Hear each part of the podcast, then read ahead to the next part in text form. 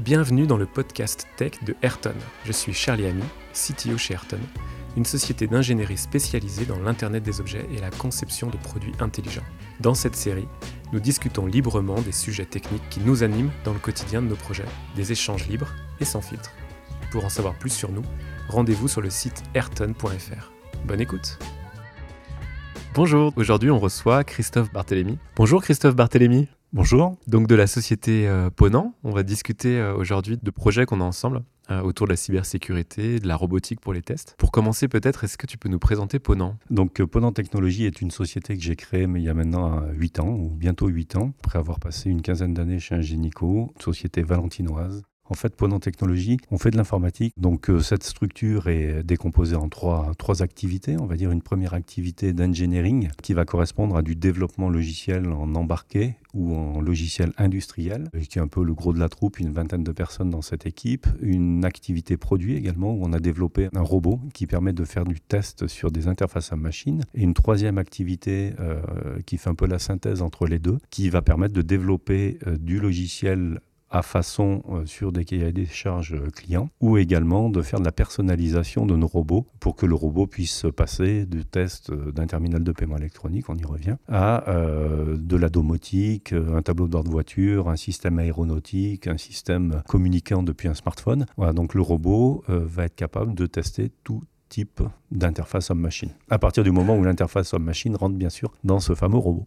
Est-ce qu'on peut décrire un peu ce, fameux robot? Alors ouais, ce robot, en fait, euh, d'un point de vue physique, il ressemble absolument pas à quelque chose d'humanoïde. Hein, C'était absolument pas le but du jeu. Euh, ça ressemble à, un équipement de la taille d'un petit frigo, on va dire, euh, dans lequel on va pouvoir insérer l'équipement d'IoT que l'on veut tester, l'équipement avec une interface à machine. Et en fait, ce robot, il a trois fonctions principales. Une première fonction qui est de simuler un opérateur dans son mouvement de toucher. donc on va être capable de toucher, de slider sur un écran, de double-cliquer, de faire tout un tas de, choses de ce type-là, avec un doigt et pas deux doigts. Euh, il va avoir aussi une fonction euh, qui se substitue à l'œil euh, de l'opérateur, donc un œil qui observe un écran, un afficheur, donc, ou tout simplement un voyant. Hein. donc on va être capable de détecter des couleurs, on va être capable de détecter des, des textes, des, des, icônes, enfin tout un tas de, formes avec du traitement d'image qui nous permettra effectivement dans le test de détecter ce, ce qui est affiché ou ce qu'on attendait sur l'affichage d'un écran. Et le troisième sens que l'on a mis en œuvre dans le robot, c'est l'audition. Donc avec la possibilité de générer un son, on a tout simplement des haut-parleurs pour vérifier les micros de l'équipement euh, d'IHM que l'on veut tester.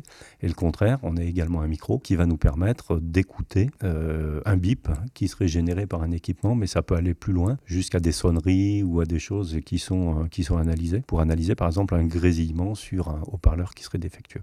Ok, donc ça fait beaucoup de technologie dans un seul, euh, un seul produit Ouais, alors en fait, le produit, euh, c'est pas une technologie hyper révolutionnaire, c'est-à-dire qu'en termes de mouvement, euh, finalement, c'est simple. Le doigt, c'est un trois axes, donc c'est assez élémentaire, hein, c'est simple. ce qu'on a voulu faire au niveau technologique, c'est donc piloter tout ça, non pas par un automate, mais par un PC industriel, de manière à être capable d'interfacer ce robot avec tout type d'instrumentation. C'est-à-dire qu'à un moment donné, si on veut prendre une tension, un thermocouple ou ce genre de choses, eh ben, le PC industriel va pouvoir interfacer cette instrumentation pour pouvoir faire un test complet sur l'équipement que l'on veut tester. Et après, effectivement, au niveau technologique, ce que l'on a quand même bien chiadé, c'est toute la partie librairie qui vont permettre de, se substituer aux trois sens que j'évoquais tout à l'heure, notamment sur la vision, quand on veut euh, reconnaître un texte, reconnaître une couleur, des icônes ou ce genre de choses. On est sur des fonctions de test, ça doit marcher et ça doit marcher à tous les coups parce que dès qu'on a un système de test auquel on, va associer un doute, on l'utilise plus pour tester. Donc on a vraiment travaillé fortement sur ces librairies, à la fois d'audition, de vue et euh, de toucher pour avoir quelque chose de parfaitement fiable pour que le test soit fiable.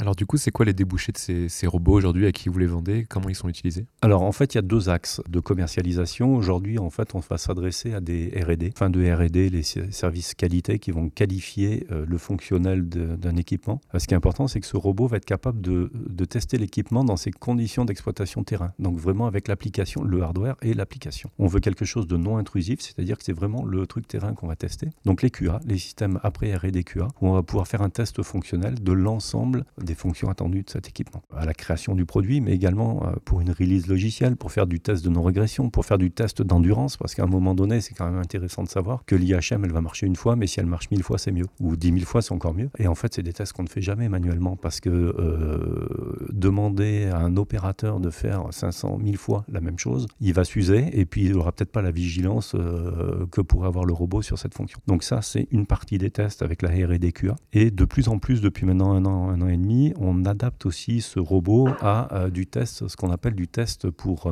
euh, le reconditionnement. Euh, alors le reconditionnement de terminaux de paiement électronique, on revient un petit peu à un mais également au smartphone, où bah, aujourd'hui le test des smartphones reconditionnés est fait manuellement. Les gens vont faire 200, 300 téléphones en test dans la journée, et quand on va leur demander s'il y a un grésillement sur le téléphone, la vigilance n'est pas toujours là, et c'est quand même quelque chose d'un peu pénible à réaliser. Et donc le robot va pouvoir se substituer, et est en train de se substituer à ce genre de choses. Donc on a une expérimentation depuis deux ans, enfin plus qu'une expérimentation, quelque chose qui est fonctionnel depuis deux ans sur les terminaux de paiement électronique et quelque chose qui fonctionne également sur les smartphones reconditionnés. Donc notre cible aujourd'hui est aussi la partie reconditionnement qui est un marché très important. Bah, c'est un marché qui est, qui est apparu, euh, qui s'est beaucoup développé avec les back market et autres. Et les attentes en qualité euh, sont clés pour l'expérience utilisateur. C'est exactement ça.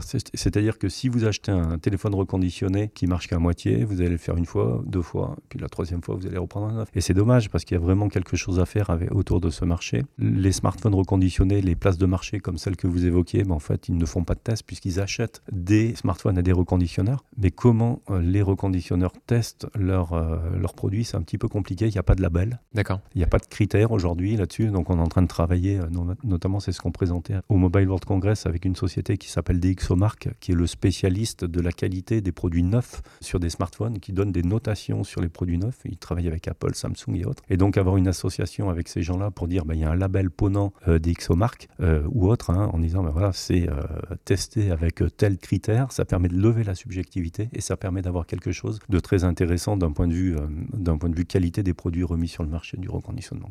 Est-ce que c'est un marché qui est international aujourd'hui? Oui. Est-ce que l'Europe est particulièrement en avance sur ce sujet-là ou... Alors, c'est clairement un marché international. La France, d'après ce qu'on entend de la part des reconditionneurs français, mais euh, je pense que l'information est bonne quand même. La France est en avance sur ce marché. Euh, par contre, euh, les choses bougent très vite. C'est-à-dire qu'en Asie, aux États-Unis, il y a des choses qui sont en train vraiment de bouger sur ces, points-là. Et je pense qu'on a une position qui peut être tout à fait favorable à développer ce type d'outils. Donc aujourd'hui, on est en train de travailler avec notamment des, des partenaires qui font des, des applications pour faire du test manuel. Donc ils sont partout dans le monde. Et donc, au lieu de faire le test manuellement, leur logiciel pourrait piloter le robot pour pouvoir faire un test avec tous ses clients du monde entier, avec ce logiciel, mais en pilotant le robot euh, pendant technologie. Donc ça, c'est un marché qui est en train de s'ouvrir. On est en train de travailler sur ces partenariats. Alors, ce qui est très intéressant avec votre produit, c'est que euh, on connaît euh, depuis longtemps des outils de test automatisés autour du logiciel. Il y a des parties qui sont clairement installées dans les pratiques d'un ingénieur, développeur aujourd'hui autour du logiciel, autour des interfaces web, ce genre de choses. Et puis dès qu'on est dans le monde de l'IoT, bah, on tombe dans ce monde du physique. Et là, on est un peu bloqué et parfois on retombe dans du plan de test manuel, etc., qui est laborieux, Tout à fait. Et c'est vrai que tous les outils, même euh, sur des applications web, les Selenium, Appium, enfin, il y a tout un tas d'outils qui sont utilisés en intégration continue ou en test, sont tout à fait pertinents. Mais à un moment donné, sur un équipement embarqué, sur un operating system qui peut être propriétaire, et eh ben ces outils s'arrêtent. Donc là, effectivement, nous, on va pouvoir intervenir avec, euh, avec ce robot, avec ses fonctionnalités qui sont équivalentes à ce qu'on pourrait faire avec, euh, avec des produits comme Appium, Selenium. Mais on est ouvert à tout équipement, du coup, euh, avec des OS propriétaires ou non. Et puis, un autre postulat qu'on a pris quand on a créé ce robot, c'est de s'adresser à des opérateurs et non pas à des informaticiens. ce qu'on souhaitait, c'est que la programmation de ce robot soit hyper simple et soit très fonctionnelle. C'est-à-dire qu'on va programmer les fonctions de test à partir d'un langage naturel qui correspond à dire bah, je veux appuyer sur tel bouton, euh, je veux regarder telle chose au niveau de l'écran, c'est que l'écran affiche bien euh, l'icône météo ou la couleur bleue ou peu importe. Donc la programmation euh, du robot est destinée à des opérateurs et ça permet du coup de faciliter l'utilisation de ce robot en test, notamment en QA ou autre. On ne va pas s'adresser directement à des, informaticiens. Bien souvent, les gens faisaient une fiche de test sur un, document Word ou Excel en disant bah, je vais appuyer sur tel bouton, je vais vérifier que j'ai tel affichage, ben, la programmation du robot se fait exactement dans ces termes-là. Ok, super intéressant. Est-ce que vous avez rencontré des, challenges, des difficultés dans euh, cette démarche de produit dans une société plutôt euh, structurée pour du service? Alors, euh, oui, oui, bien sûr, euh, des difficultés. Alors, déjà, des, quelques difficultés techniques, euh, c'est-à-dire que, notamment du fait du test, je, l'évoquais tout à l'heure, si vous avez un outil de test pour lequel vous avez un doute, vous avez un voltmètre qui vous donne de temps en temps la bonne valeur, bah, vous n'allez pas l'utiliser longtemps. Quoi. Donc, un niveau d'attente très très élevé des, des utilisateurs un niveau d'attente hyper élevé sur la partie technologique, technique, de, et ça c'est d'autant vrai, d'autant plus vrai sur la partie reconditionnement. C'est-à-dire qu'à un moment donné, il y a des critères qui sont d'ailleurs assez, assez rigolos à identifier. On avait vu ça sur les terminaux de paiement électronique. À un moment donné, vous appuyez sur une touche, une touche physique. Ben, manuellement, euh, un opérateur qui appuie sur une touche physique, tant que ça ne marche pas, il va appuyer plus fort. Alors que le robot, lui, il, a, il est calibré sur une certaine valeur et il va appuyer toujours à cette force-là. Donc en fait, ça veut dire que sur ce test, on va avoir une interprétation entre l'opérateur l'opérateur et le robot qui est importante techniquement à, défendre. Donc ça, c'est un point de difficulté qui a été, euh, identifié. Euh, d'un point de vue technique, tout ce qui va être traitement d'image, traitement du son, c'est complexe. Et puis il y a un autre volet euh, qui n'est pas technique, c'est la partie marketing et commerce autour du produit. Un bureau d'études, on étudie des, des, choses en général qui sont vendues par des clients. Et là, bah, notre produit, c'est à nous de le vendre, c'est à nous d'en faire le marketing, c'est à nous de le commercialiser, d'aller prospecter. Et ça a été une difficulté. Alors au début, la commercialisation, s'est très bien passé parce que j'avais un réseau un petit peu large. Donc, euh, dans le réseau, euh, passer quelques coups de téléphone sans faire de prospection directe, ça s'est plutôt bien passé. Mais au bout d'un moment, quand on a fait le tour du réseau, quand on veut aller un peu plus largement, notamment à l'export, bah là, il faut faire du marketing, du vrai marketing, savoir comment euh, vendre le produit, le louer, le mettre sous forme de service, mais également savoir comment prospecter, avoir les clients, avoir des cibles. Le champ d'action est très, très vaste, on le disait tout à l'heure, ça peut être le médical, l'aéronautique, ça peut être l'indus en général, le transport. Donc c'est autant de secteurs à connaître c'est autant de secteurs à connaître. Et puis peut-être même avec des approches différentes, secteur par secteur, des contacts différents, des réseaux différents. Donc on est un peu parti euh, tout azimut et là on est en train de recentrer sur des choses qu'on maîtrise un peu mieux, donc le paiement, le reconditionnement, euh, ce genre de choses. Quoi. Donc si on se rencontre aujourd'hui, c'est parce qu'on a travaillé euh, ensemble, Ayrton et Ponant Technologies, sur un projet qui s'appelle Anaconda, autour de ce robot comme, comme socle, comme base. Est-ce que tu peux nous décrire un peu cette initiative? Voilà, ben, en fait, l'origine du, du, produit Anaconda, alors je ne vais pas vous, expliquer pourquoi on l'appelle Anaconda, c'est un acronyme, mais euh, qui a vraiment été un peu compliqué à retrouver. En fait, euh, est issu d'un partenariat qu'on a avec euh, l'école d'ingénieurs de Valence, et notamment le labo recherche LCIS de Valence, où ben, chaque année, un événement de cybersécurité qui est présent à Valence, qui s'appelle le CISO, on est partenaire, et on avait fait une démonstration une année pour présenter ce que pourrait faire le robot pour tester euh, bah, c'était tout simplement un pin code sur un, sur un clavier. Et en réfléchissant avec l'équipe du LCIS, on s'est dit, bah, y a peut-être quelque chose à faire autour de l'IoT et de la cybersécurité. Donc on a cherché des partenaires euh, pertinents sur ces sujets. Euh, LCIS, c'était évident. Nous, sur la partie automatisation, il fallait un partenaire nous amenant l'expertise cybersécurité et IoT. Et donc le partenariat Ayrton a été construit à ce moment-là, enfin partenariat ou consortium, puisque ça, ça s'est fait autour d'un consortium avec une très belle complémentarité sur les trois entreprises.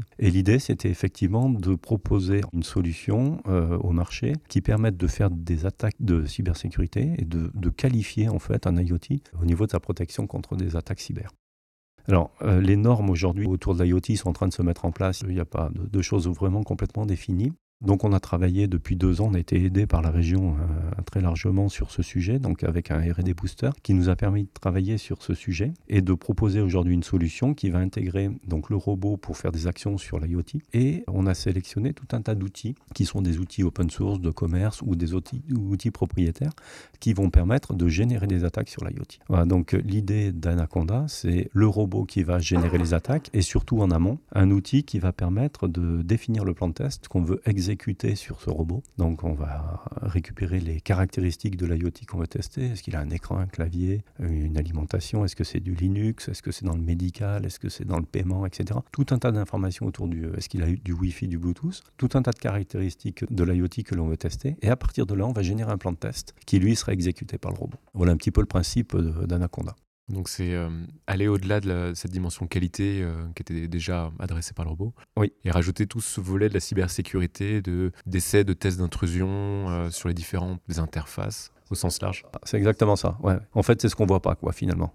le robot, en général, c'est ce qu'on voit ou ce qu'on fait physiquement avec un opérateur. Les attaques, c'est souvent ce qu'on ne voit pas et vérifier effectivement qu'on ne va pas pouvoir faire une intrusion sur un équipement d'IoT avec des attaques assez traditionnelles, c'est important à savoir. Bon, c'est un sujet qui est, très vaste, euh, la cybersécurité, mais on, sent une grande évolution autour de ce sujet euh, avec la, mise en place de, cadres réglementaires à l'échelle européenne. On sait que l'année 2024 va être une année charnière avec normalement l'entrée en vigueur de cadres qui sont pas complètement définis, mais on sait que désormais, pour mettre sur le marché des produits connectés, au moins à l'échelle européenne, il y aura des exigences à remplir pour les fabricants et notamment démontrer que, bah, que le, produit respecte des, bonnes pratiques c'est exactement ça, des bonnes pratiques ou est euh, robuste à certaines attaques. Il y a les pratiques et puis il y a la robustesse, notamment avec les attaques. Donc l'offre Anaconda répond, euh, répond exactement à ça.